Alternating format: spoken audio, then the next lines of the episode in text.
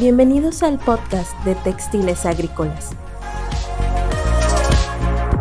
Hoy tenemos como invitado especial al ingeniero José Méndez. Él se encarga del área de mallas agrícolas. Hola José Manuel, bienvenido a acompañarnos en este programa de textiles agrícolas. ¿Cómo estás? Muy bien, gracias por invitarme. Qué gusto tenerte con nosotros. En cuanto al nombre, ¿cuál es el nombre correcto, técnicamente hablando? Ya que la malla se le dice usualmente antigranizo. Pues nosotros manejamos específicamente dos tipos de antigranizos, el antigranizo reforzado y el antigranizo bit. ¿Esta cómo se le conoce en otros países? En el mercado de Centroamérica y Sudamérica se le conoce como mayaleno. ¿Y nos podrías comentar cómo es el proceso para la creación de este material? Claro que sí. Eh, bueno, primero está el proceso de la extrusión, en el cual tomamos una mezcla de materia prima específicamente hecha para el producto que se va a trabajar y la transformamos en monofilamento. Ese es parte del proceso de extrusión. Luego el proceso de urdido. Se toman estos monofilamentos y se van a generar bobinas, las cuales nos van a servir para armar un plegador. El plegador viene siendo lo que va a alimentar a los telares a la hora de producir la malla. ¿Y cómo puedo diferenciar el tejido con otras mallas? Que yo sepa, esta es antigranizo. Las mallas antigranizo tienen un refuerzo que las diferencia de otras mallas. ¿Y la cuadrícula que tiene? Veo que tiene una especie de diseño con cuadrícula. Antes que me contestes, qué es la cuadrícula, para que la gente que nos escuche sepa de qué estamos hablando. Bueno, la cuadrícula se refiere a la abertura que tiene la malla en el diseño.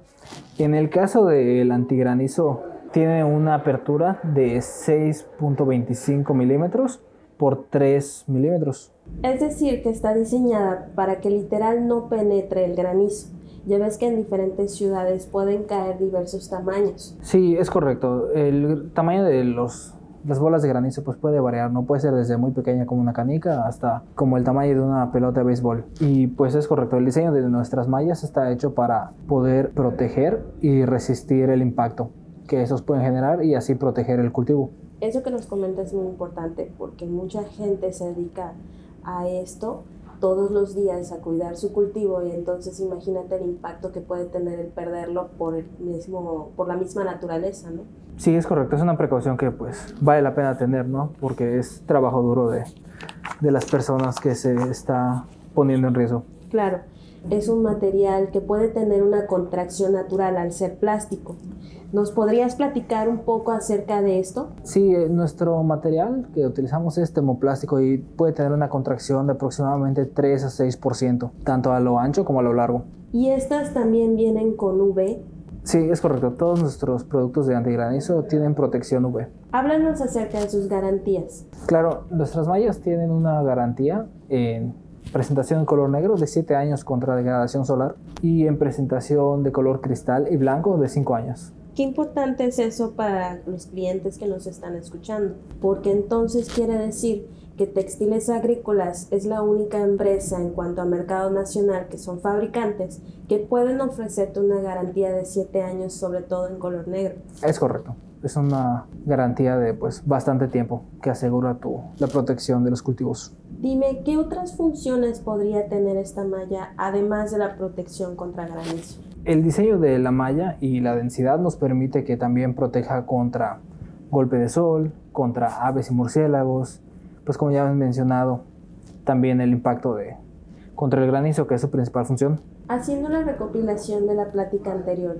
nos habías dicho que entonces hay dos tipos de antigranizo, que es antigranizo reforzado y el antigranizo bit. ¿El antigranizo reforzado es por el tipo de tejido que tiene o cómo lo diferencias? Bueno, las principales diferencias entre el antigranizo reforzado y el antigranizo bit son sus dimensiones, ya que el antigranizo reforzado tiende a ser más ancho y el antigranizo bit tiende a ser más angosto, como ya hemos mencionado. También pues los antigranizos reforzados tienen refuerzos en las orillas y en los centros y además tiene unos refuerzos pequeños. Bien, José Manuel, muchas gracias por esas explicaciones y fíjate que queríamos saber igual tú que todos los días tienes clientes diferentes y peticiones, ¿dónde son los lugares que más te piden esta malla? O más bien, ¿dónde sabes tú en qué parte de, de México cae más granizo? Pues, por ejemplo, de las zonas en las que más granizo cae, que tengan cultivos, por lo cual nos solicitan más de, estas mallas, viene siendo pues Sonora, Chihuahua, Coahuila, Durango, Sinaloa, Nayarit,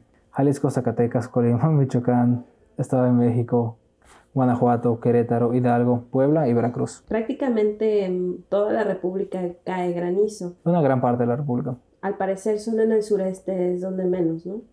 Bien, pláticame entonces acerca de los porcentajes que nos puedes ofrecer con esta malla.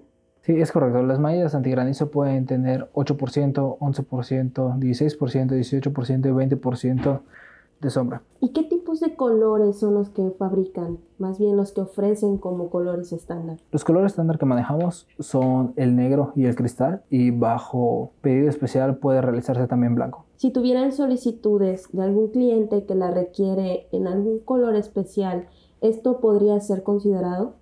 Sí, todas las solicitudes de los clientes que se nos hacen pasan por un proceso de evaluación. Entonces se evalúa el proyecto y checamos qué es lo que implica y si se puede realizar de acuerdo a las especificaciones del cliente. Quiere decir que los clientes pueden acercarse y pedirles fabricaciones especiales. Es correcto. ¿Qué tipos de cultivos es más solicitada esta malla? Pues principalmente se utiliza para proteger lo que serían los berries, manzanas y también la uva. Principalmente el antigranizo bit se utiliza para la protección de uva, mientras el reforzado se utiliza para la protección de las manzanas y de los berries. En cuanto a la República Mexicana, ¿dónde es más solicitada? ¿De tus clientes, de tus, de tus pedidos? ¿Dónde es generalmente que te piden más malla? En la zona del Bajío es donde principalmente se solicita la malla antigranizo reforzada, también en la zona norte. Y ya para finalizar con este tema, así como has tenido seguimientos a las solicitudes que normalmente te hacen todos los días,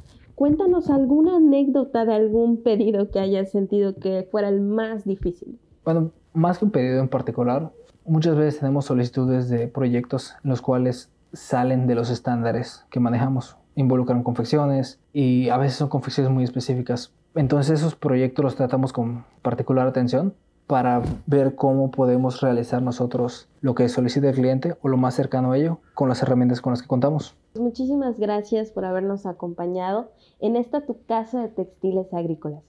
Fue un placer tenerte con nosotros y te veremos muy seguido para que nos puedas enseñar más de este mundo de las mallas agrícolas. Hemos llegado al final del programa. No olvides escucharnos la próxima semana. Búscanos en nuestras redes sociales como Textiles Agrícolas y estamos en Spotify y iTunes Podcast. Gracias por estar con nosotros, nos escuchamos pronto. Muchas gracias por escucharnos. Esto fue el podcast de Textiles Agrícolas. Nos escuchamos pronto.